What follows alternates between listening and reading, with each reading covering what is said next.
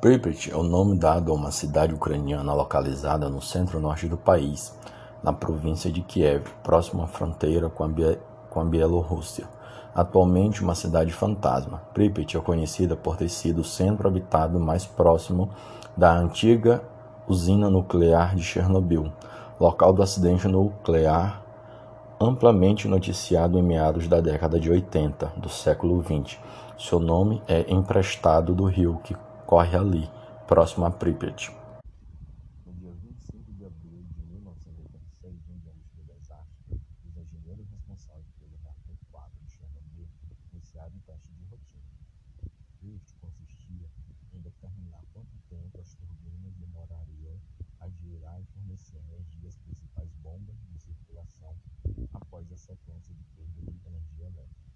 O teste havia uma série de ações programadas, incluindo a desativação dos mecanismos de desligamento automático, mas devido ao pedido para adiar o desligamento por conta da alta demanda de energia da cidade, o desligamento só aconteceu no turno da noite, com uma equipe diferente do que foi planejado.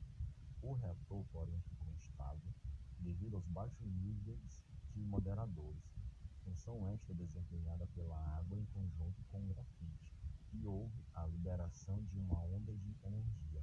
Esta interagiu com combustível quente e a água que seria usada para arrefecer a turbina provocou a produção instantânea de vapor, aumentando a pressão. Em consequência da forte pressão, houve destruição da cobertura do reator, uma estrutura de mil toneladas gerando rompimento dos canais de combustíveis. Geração de o núcleo foi inundado pela água usada no resfriamento de emergência e ocorreu a primeira explosão, seguida de novo evento segundos depois. Dois trabalhadores morreram neste momento. Uma série de incêndios foi registrada após as explosões e foi liberado combustível e material radioativo na atmosfera. Os técnicos utilizaram 300 toneladas de água na metade intacta do reator, mas, mas o fogo, que começou durante a noite, foi só controlado após o meio-dia. Os bombeiros que foram acionados para esta ocorrência não estavam devidamente preparados. No meio do incêndio, eles chutavam pedaços de grafite contaminados pela radiação.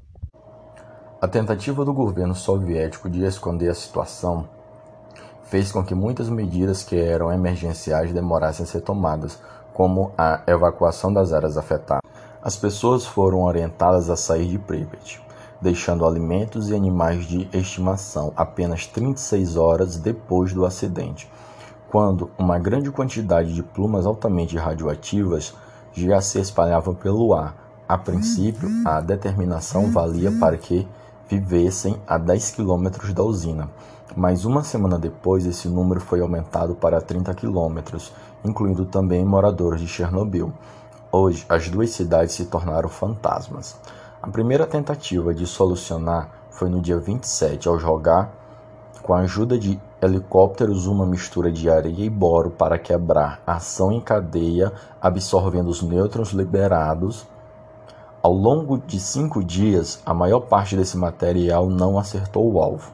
A segunda tentativa foi enviar para Pripyat um grupo formado por cientistas, operários, bombeiros e outros trabalhadores a fim de conter os danos causados.